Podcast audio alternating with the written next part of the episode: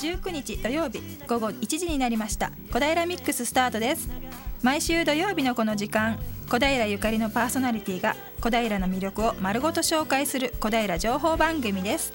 今日12月第3週をお届けするのは小平市国際交流協会の西島恵美とはい、現役4人の子育てママ、市議会議員の小林陽子です。よろしくお願願いしまますす。ようこさんすごい久しぶりですそうねなんです。3ヶ月ぶりでございます。3ヶ月のもの間地下に潜ってましたか？いやいやいや、実は怪我してしまってですね、う自転車をこいてたところですね、はいはいちょっと後ろに荷物を積んでたんですが、あ、飛びそうだなと思ってちょっと振り向いたんですよ。うん気づいた瞬間には右頬を電柱にぶつけましてですね、あー右頬をなんと電柱。3本も折れまして、頬骨が。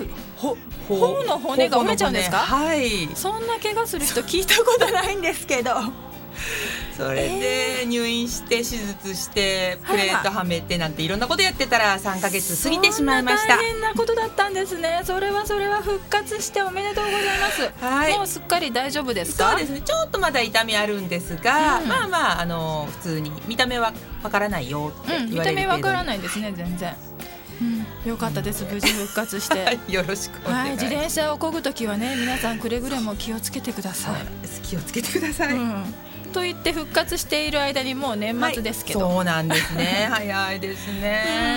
うん。じゃあ陽子さんにとっての今年の一番の思い出は それ？それですね。うん。まあなんとも。はい。まあ来来年に向けて心機一転っていう感じで。そうですね、うんもう来年は怪我に気をつけようっていう感じです、うん、はい。なんかもうここ最近すごい一年が早いじゃないですか。去年の今頃のことなんでつい昨日のことみたいな感じでね。はい。あの10歳の子供にとってはええ1年って10分の1ですけど、あーはい。うん10歳の我々にとっては うん10分の1なわけで、はい。もう本当にどんどん過ぎていきますね。すなんかね私自分の年がだんだん最近分かんなくなるんですよ。はいはいはい。今年2015年だから、えええ2015引く1900うんだな。あだからうん歳だなって言っていつも子供によく怒られてます。ね、あの、うん昭和生まれだとね平成になってあれみたいな形で分かんなくなっちゃうんですよね。まあ、じゃあまあ本当に忙しいあの一年だったと思いますけれども、はい。はい、皆さんはどんな一年だったでしょうか？ね、どんな一年だったでしょうかね、うん。また来年もいい年になるといいですねなんて、はい。まだまだまだクリスマス前ですからね、はい、そうそうそう。年末もうすぐそう。今年なんかクリスマスっていう気分が全然しなくって、ね。ちょっと暖かかったじゃないですか、うん。はいはい。だから全然クリスマスっていう感じもしないんですが気づいたら来週。そうなんですよ。ねそうツリー出したのはつい23日前。ま。そんな感じです、はい、なので後ほどねちょっとクリスマスに関係のある曲もは流したいなと思ってます。はい。さて、えー本日のゲストは一橋大学のブラジル出身のペドロさん、ということですね。はい、それから市内のレポートはふれあい下水道館からお届けいたします。えー現在開催中の特別写真展の玉川上水の橋本弱物語を中心にご紹介するということですね。はいレポーターは津田塾大学の3人娘西川あかりさん山本さつきさん、えー高橋由紀さんの3人からお届けしてもらいます。はい。そしてラジオを聞いてるあなたメッセージリクエストをファックスかメールでお寄せください。ファックス番号です。ゼロ四二四五一二八八八。メールの方は egao 八四二アットマークウエストハイフン東京ドット co ドット jp。egao 八四二は笑顔発信中と覚えてください。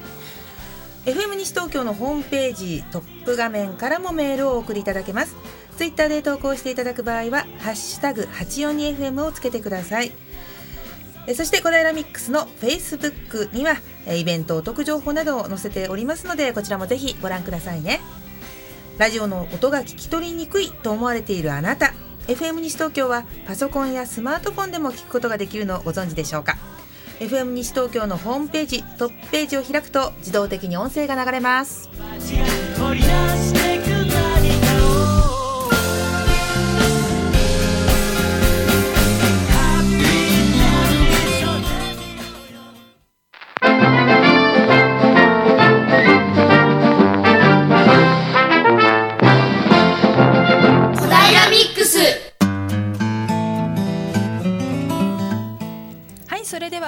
のゲストを紹介したいと思います、えー、一橋大学の留学生でブラジル出身のペトロさんすっごいね高青年に今日は来てもらってますよろしくお願いしよますよろしくお願いしす。ますじゃあ、えー、と最初に、えー、母語母国語、えー、とポルトガル語かな、そうですねんポルトガル語で簡単に自己紹介お願いしますはい、えっとですね、ちょっと頑張ってみます。はい。Bem, bom dia pessoal, meu nome é Pedro.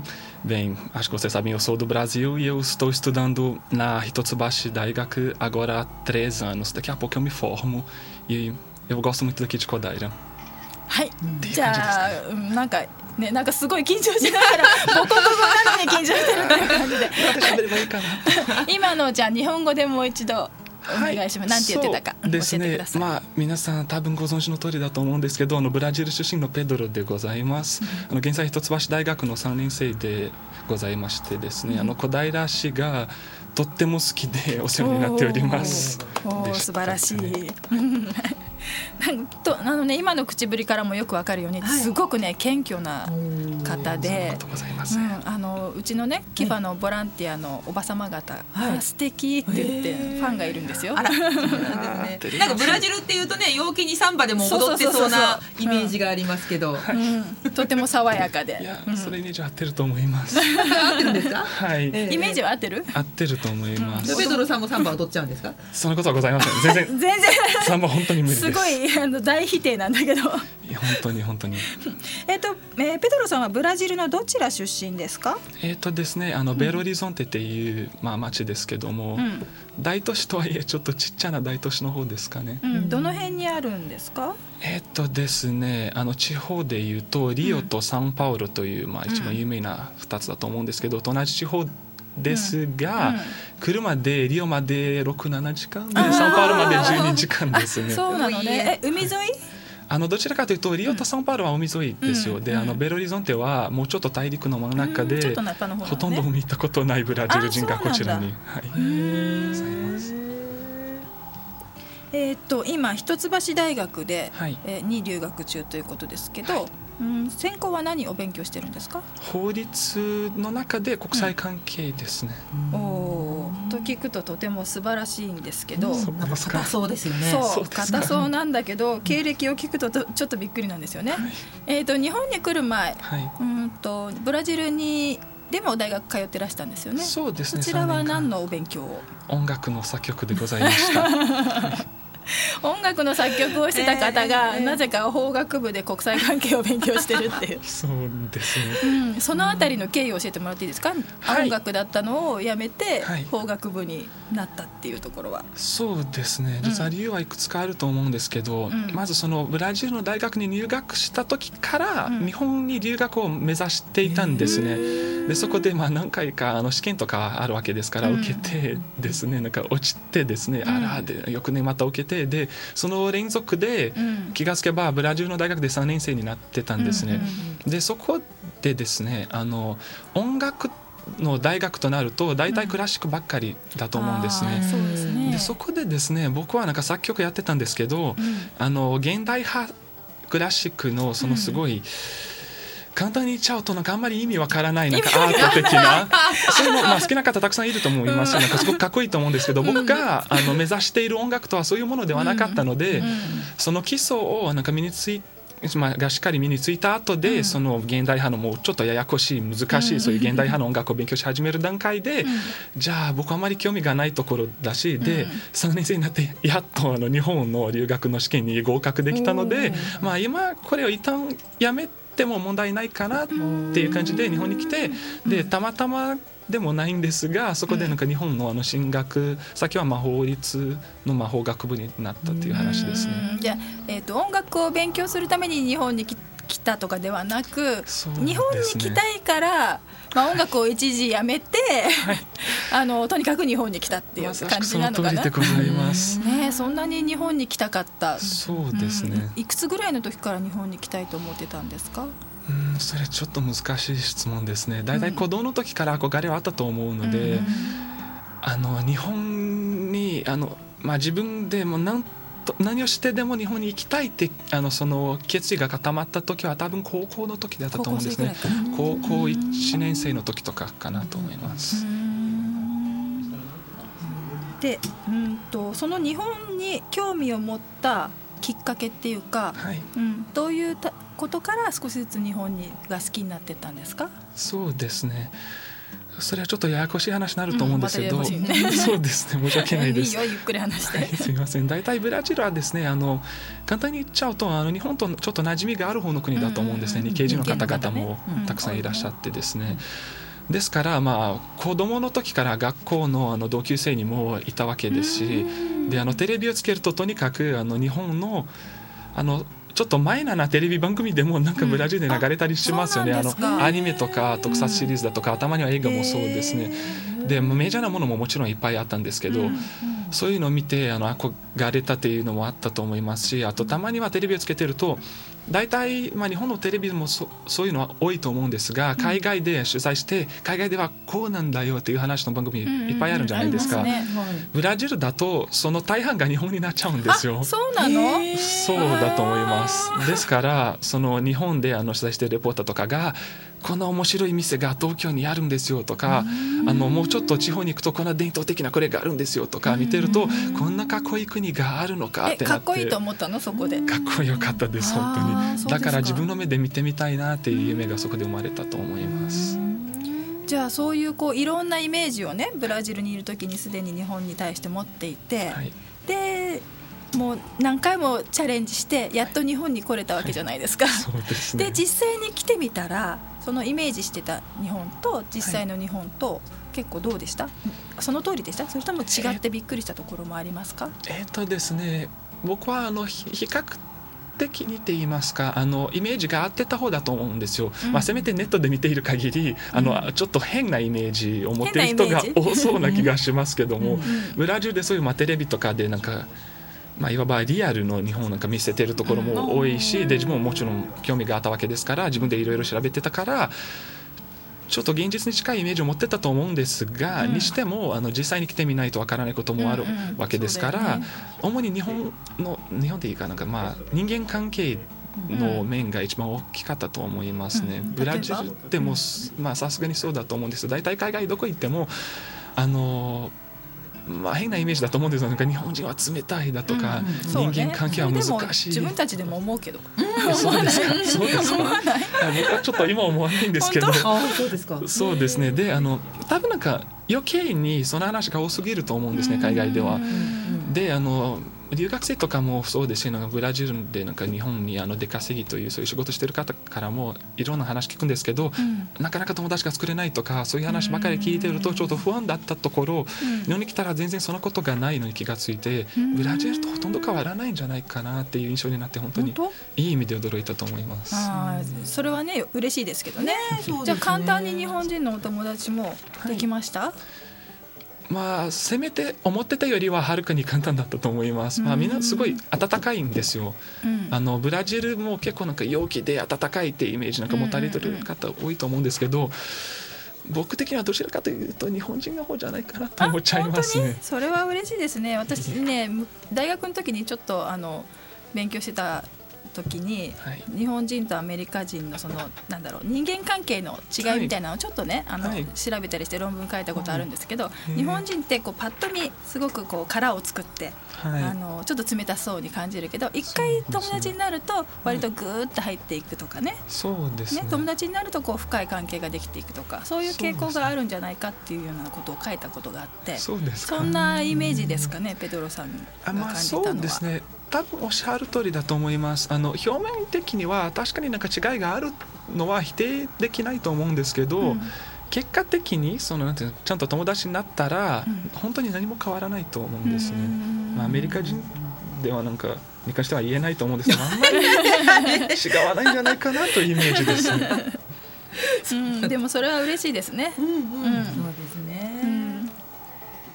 じゃあまだまだ話は続きますが、ここでペドロさんのそうあら作曲したアレンジした曲からまずそうですね。まず。そっちの曲からね。はい、それでは、恐縮でございますえーはい、えー今日のゲストペドロさんのアレンジでクリスマスキャロル。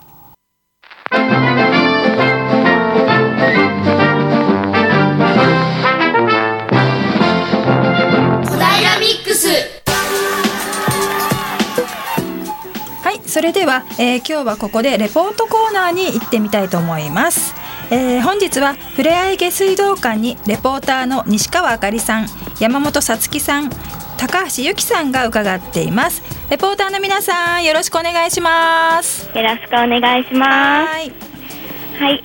津田塾大学1年のさっちゃんこと中本さつきです。はい。津田塾大学3年、あかりんこと西川あかりです。はい。津田塾大学1年の高橋ゆきです。今回が初めてのレポートです。よろしくお願いします。はい、よろしくお願いします。先ほどごめんなさい、私お名前を間違えて紹介してしまいました。えー、山本さつきさんではなくて中本さつきさんですね。はいそうですごめんなさいね中本ですはい、よろしくお願いします。夫です。はい、本日はふれあい下水道管に来ています。西武国分寺線高野台駅から徒歩な徒歩7分のところにあります。外観なんですが、白や茶色のレンガが使われているなど、とても明るい雰囲気の外観になっています。そして入り口には、下水の匂いが充満しますという張り紙がありまして、なんと、ここのふれあい下水道管は日本で唯一実際に運用されている下水道管の中に入って、その様子を見ながら学ぶことができる施設なんだそうです。そして今回は現在この下水道管で開催されている玉川上水写真展橋の今昔物語についてお伺いしていきたいと思います。この写真展は12月8日から1月24日まで開催されています。場所はこの下水道管の地下4階の特別展示室です。それでは本日は小平市玉川上水を守る会の代表であります庄司徳次さんにお話を伺っていきたいと思います。よろしくお願いします。はい。とでは、まず最初に、と今回の玉川上水写真展、橋の今昔物語という展示会を始めたきっかけを教えてください。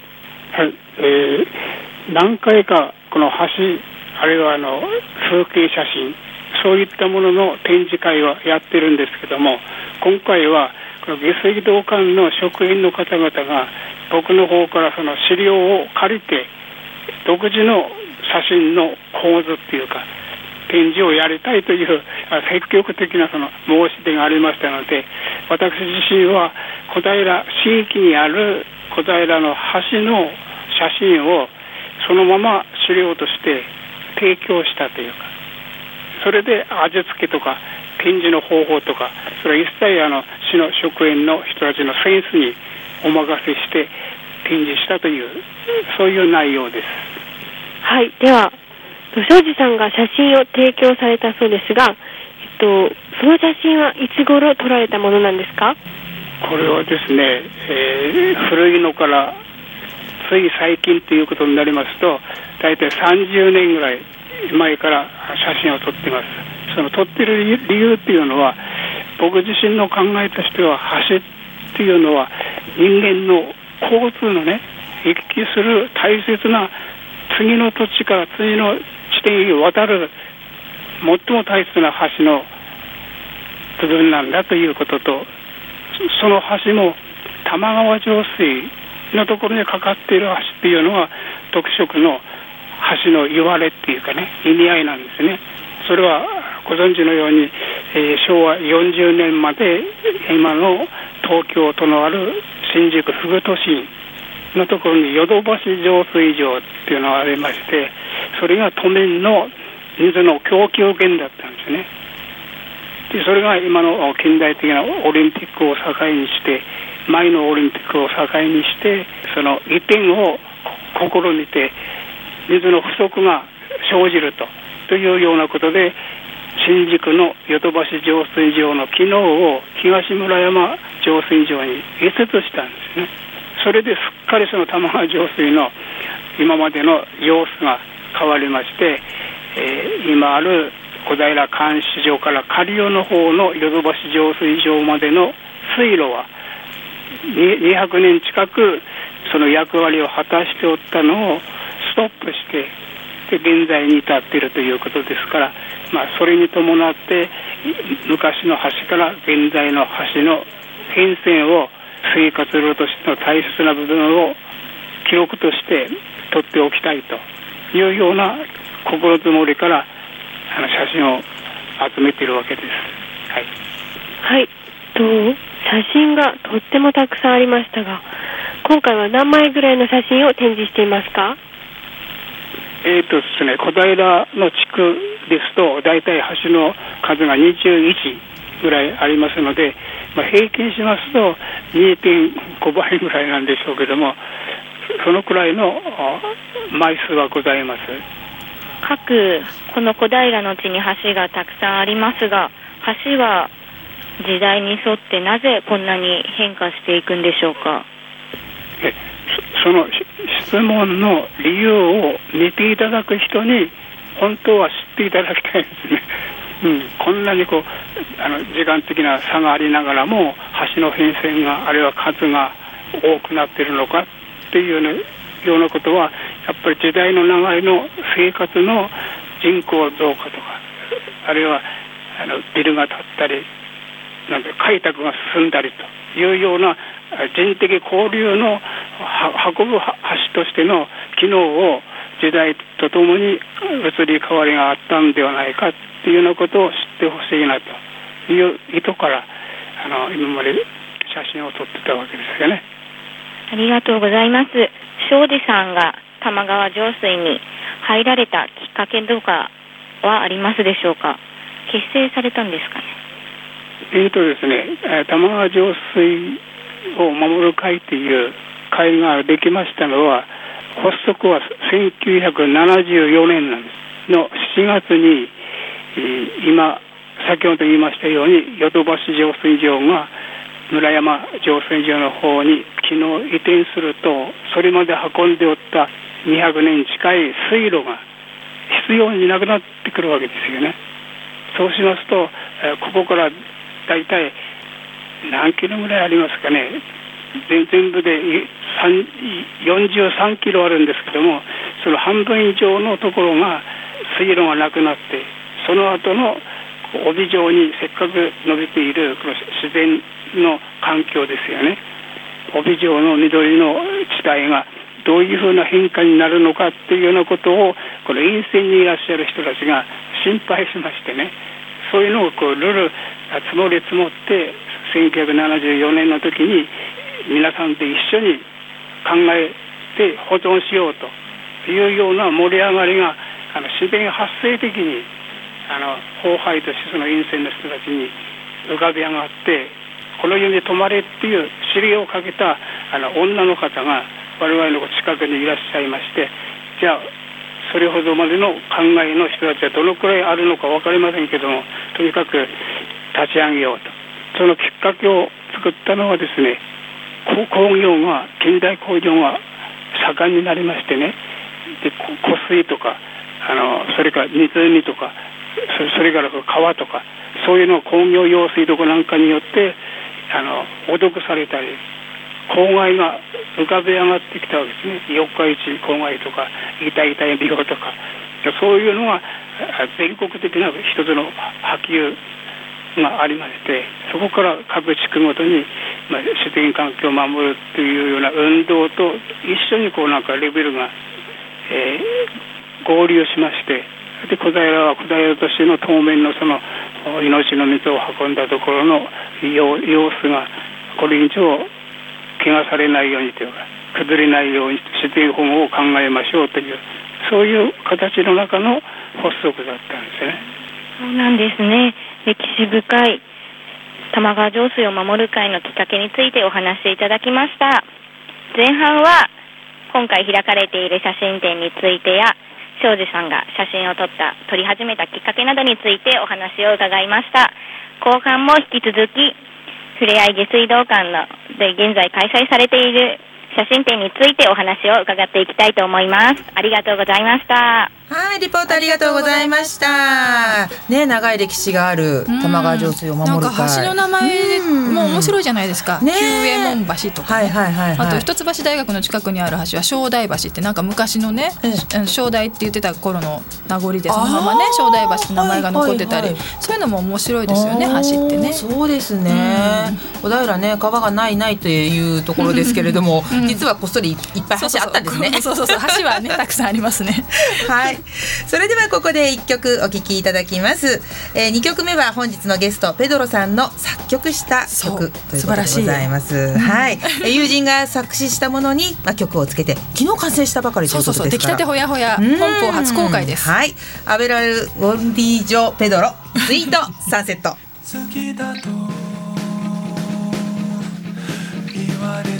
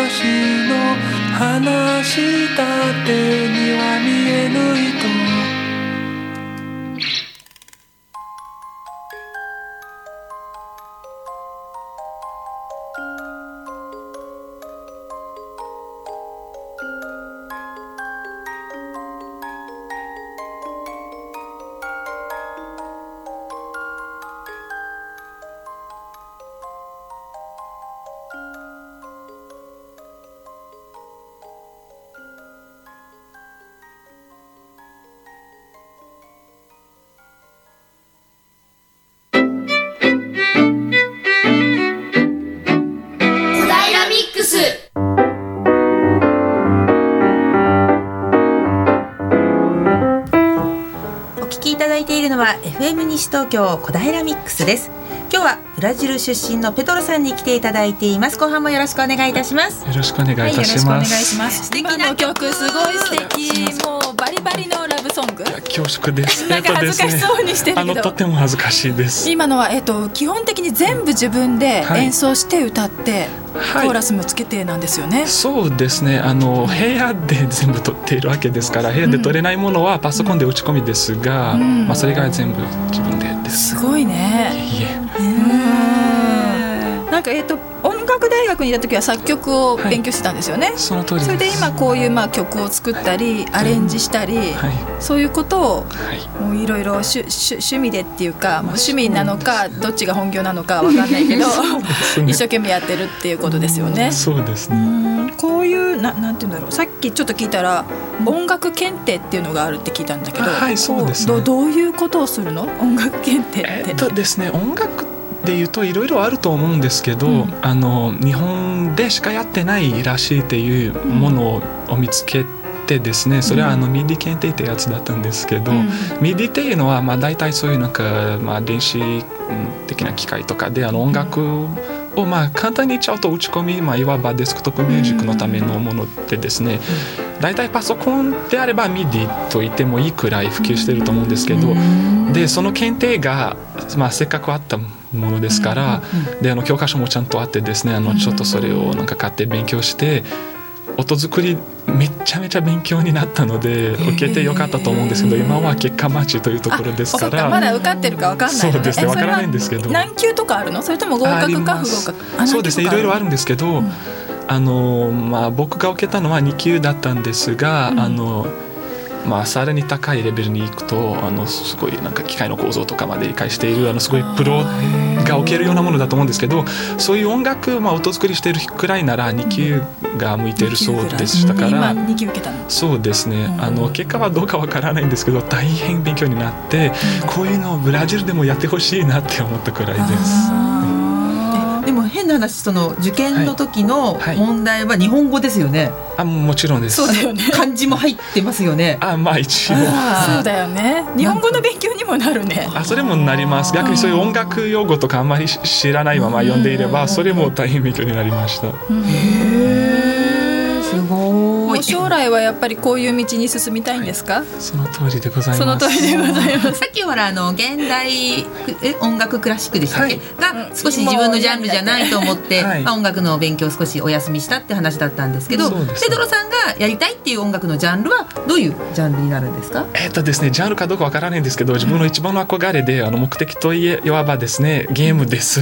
ゲームね。ゲームが一番好きです。ゲームの音楽今だってゲームの音楽ってすごいんでしょ？クオリティとかが高くてうんドラクエのとかね。ドラクエ のアイドルいっぱいいらっしゃいます、うん。ああいう人たちも基本はこうパソコンでやっぱり作るんですか、まあゲームとなるとですね最近はやっぱり技術のレベルが上がってると思うので例えばまあ例えばオーケストラで完全に生演奏を取って使用するっていうことはできるっていう時代になってきたと思うんですがにしてもあのちょっと一昔前までもそうだったしであの今もいいわばそういうなんかパソコンで作った音楽がまだまだ主流と言っても良さそうな気がしますね。どうしても必要な知識ではあると思います。うんそれができてさらにまあ場合によっては生演奏を利用するとかそそうういうことなんですねと思います。でね今日ね実は楽器を持ってきてもらってるの。この楽器は何ですか？えっとウクレレでございウます。クレレウクレレまでやるんだ。すごいですすねごいね。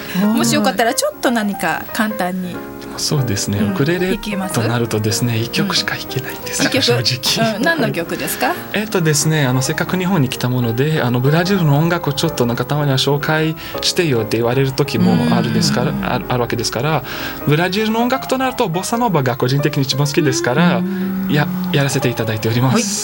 お願いしますお願いします。えっとですね、まあちょっとだけなんかワンフレーズだけで大丈夫はいですかね。大丈夫ですよ。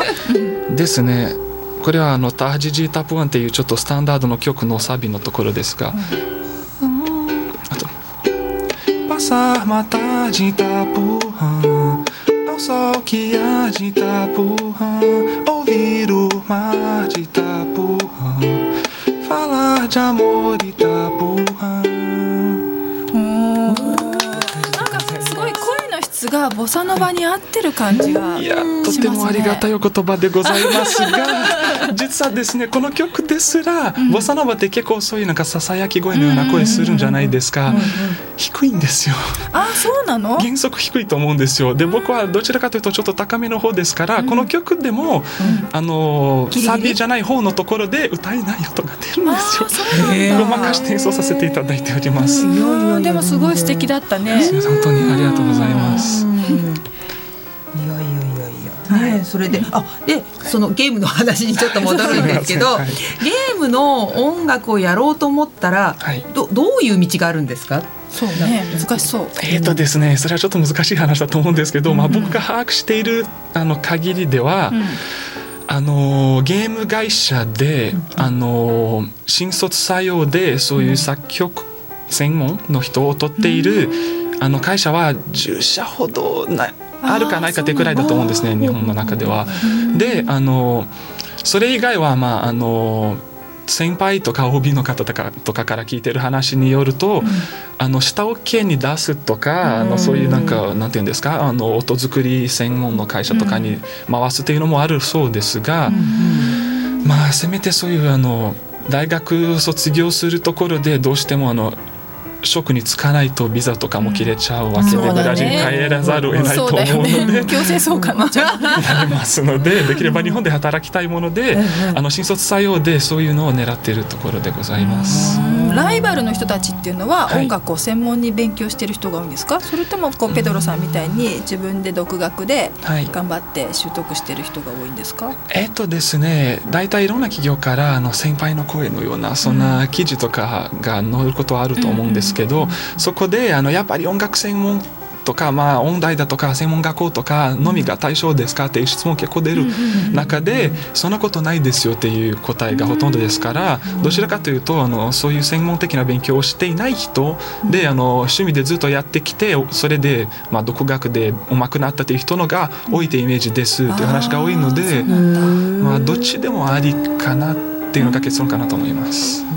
なかなか一橋大学の法学部を出て ですねゲームの作曲家になる人ってあんまりいないですよね。あんまりないと思うんですけど。しかもブラジル人っていう、あ面白いですよね。ちょっと企業も注目するんじゃないですか、していただけると非常にありがたいですけども。本当にもう今3年生だっけ、はい、その通りです。だから就職活動は来年っていうかまあそろそろスタそろそートなのかな？タートですね。はうん大変な年になるね 来年はねい。そうですね。まあちょっと話を変えて日本食好きですか？大好きです。はい。あのもうちょっと踏み込んで言うとですね、あの僕が作れる料理は和食しかないです。えそうなの？自分で作っちゃう？作ります。最近はちょっと作ってないです。あの作れるものは和食ばっかりです。一番の得意料理は？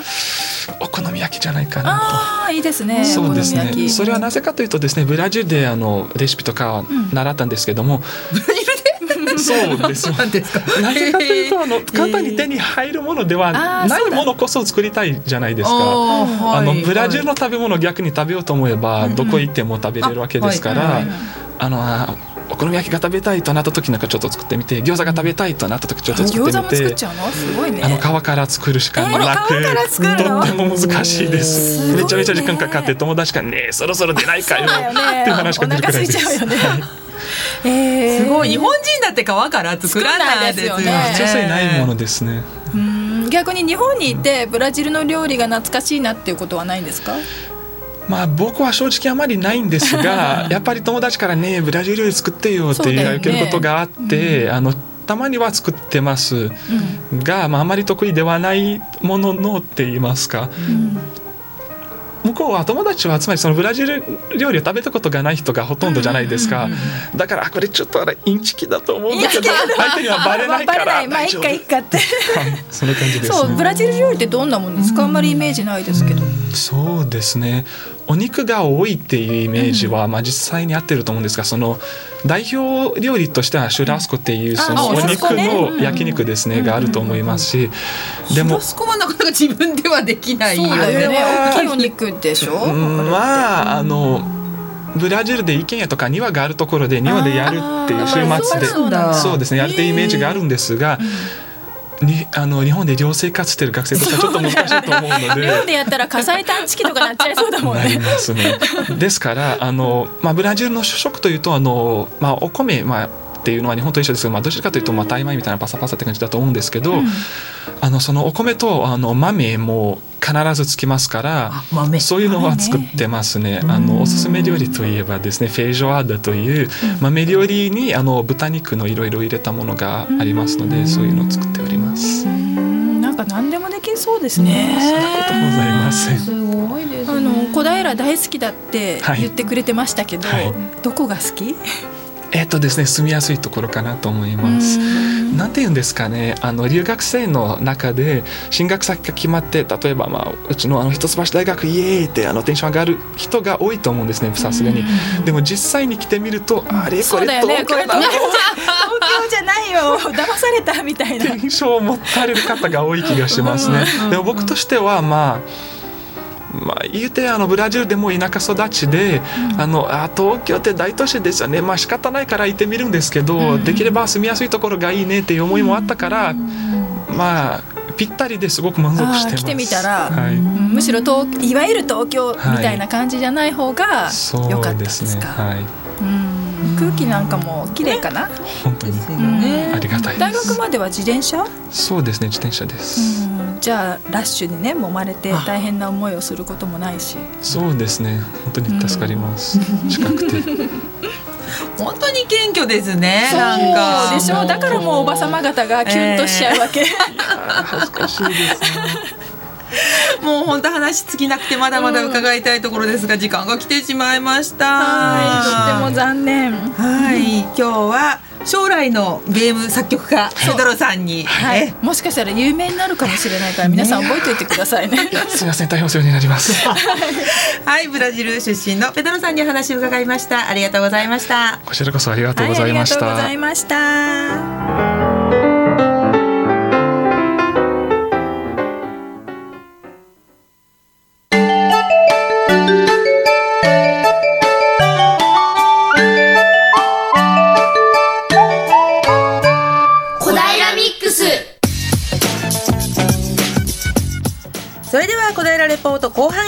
ましょう先ほどに引き続きふれあい下水道管からのレポートですあっかりんはい、こんにちは。はいこんにちははい、えっ、と、津田塾大学3年、あかりんこと西川あかりです。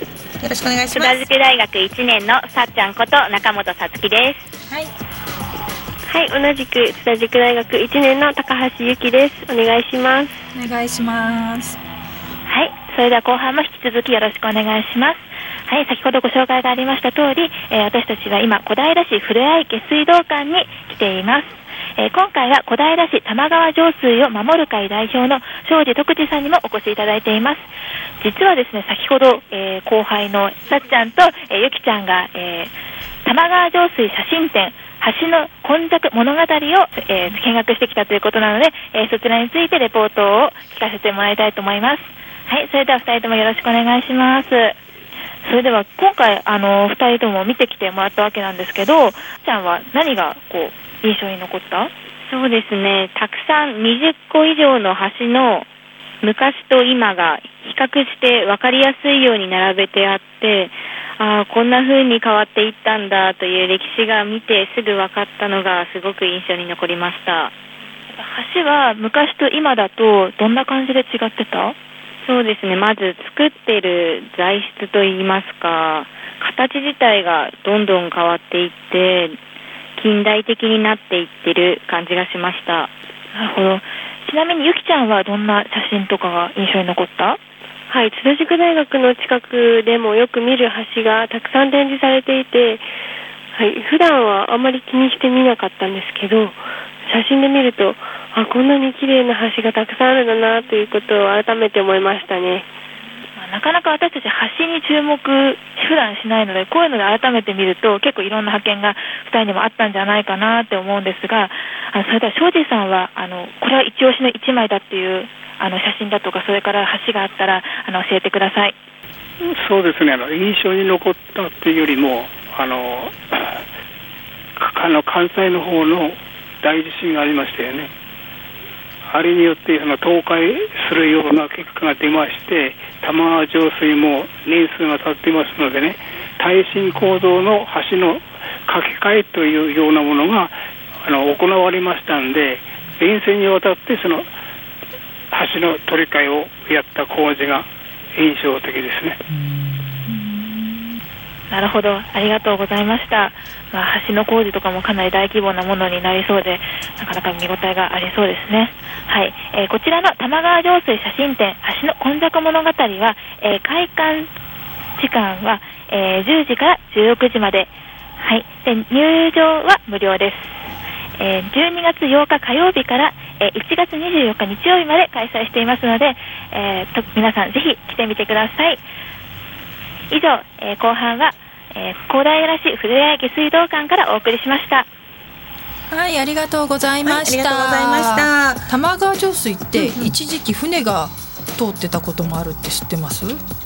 え？えっとかなり昔ですけど、ええええええあそこをえ船が、えはあの荷物を運ぶために通ってたことがあるんですえあれって浄水だから飲み水だったわけじゃないんでしたっけ？あれ？そ江戸時代はそうですね、ええまあ、江戸え江戸の方で飲み水ですけども、それ以降の多分昭和の初めの頃かなごめんなさいちょっとうる覚えなんですけどちょっとびっくりですよ。ね。あんなと,、ところ船も通れたんだって。ねえまあ深さがあるからまあ水もん。今よりはもっとね多もっと多かったしょうねかったとかっていうことは聞くんですけど、うんまあ私にとってあれは深くてなんかちょっと怖い感じがして、ちょっと吸い込まれるような感じしますねね上から見るとそうなんですよね、うんでも昔の橋と今の橋が両方こう写真展であるっていうのはちょっとあの行ってみたいですね、うん行ってみたいですね。うんあのまだお正月挟んでね1月もやってますから。そうですね散歩がてら、ちょっと天気のいい日には、ううん落ち葉を踏みしめて、散歩がてらちょっと、ね。玉川上水からちょっと外れればねそうですね。ありますからね。はい、うん。皆さんもぜひください。お出かけください。以上小平レポートコーナーでした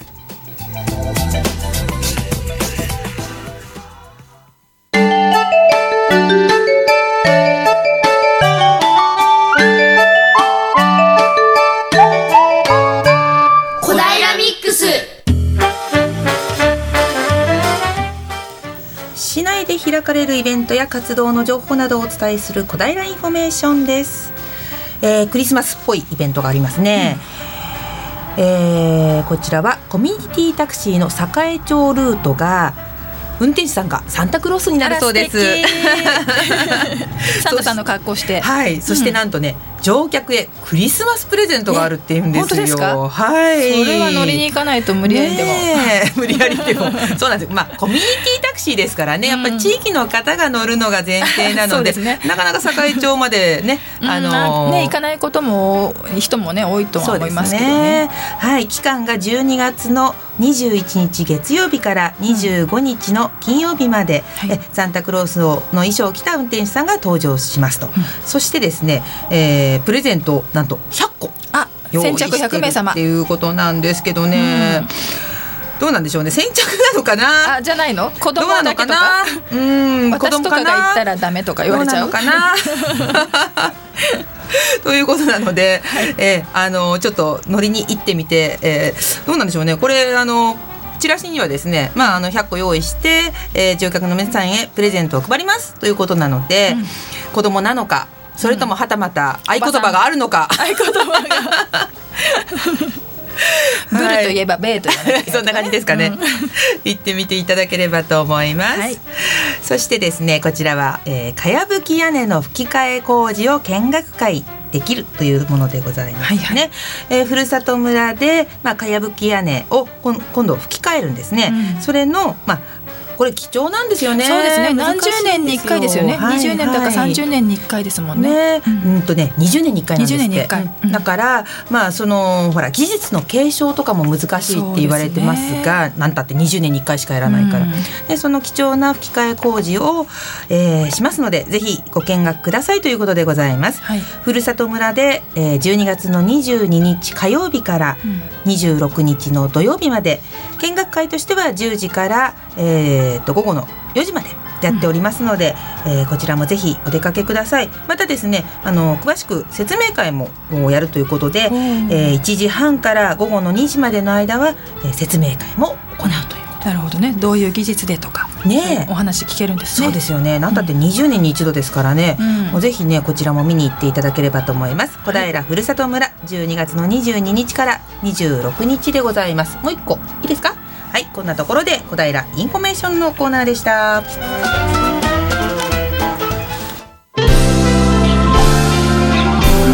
ミックはい、えー、もう残すところあとわずかですけれどもはい。今日目の前にねえ？なんか素晴らしく美味しそうなものがあるんですけどユーストの方見えますかね？それ何ですか？紹介してください、はい小林農園のいちごでございます。すごい大きいんですよ。はい。何センチあるかな？5センチぐらいある？ね。もううんそう5センチはあるかな。あのねその辺でう安く売ってる小粒のだとはい。5個分ぐらいあーもっとあるそうかもしれないいですね。うん。と小林農園実はですね今年からいちごを栽培始めたんです。あそうなんですか、はい。初めての年でこの出来栄え？そうなんですよ。素晴らしい。さすがこれは何という品種ですか、はい、秋姫という品種です。うちは秋姫と紅ほっぺっていううんうん。2個を栽培してるんですけれども、あの秋姫の方がちょっとですねととんがった感じで、うんあのそうで少し長い、うん品種なんですよね。うん。なのでまあちょっとじゃああの西村さんせっかくですから食べてみてください。えいいんですか？はい、ちょっとい。ただいちゃいますよ、ガブッと。ガブリ。うーんすごい甘い。あそうですか。よかったです。私今季初いちごです。あらあらあすごい甘い。なんか大きいと、あの甘くないようなね、お味のものもよくありますけれども、すごい甘みジューシーで。素晴らしいですね。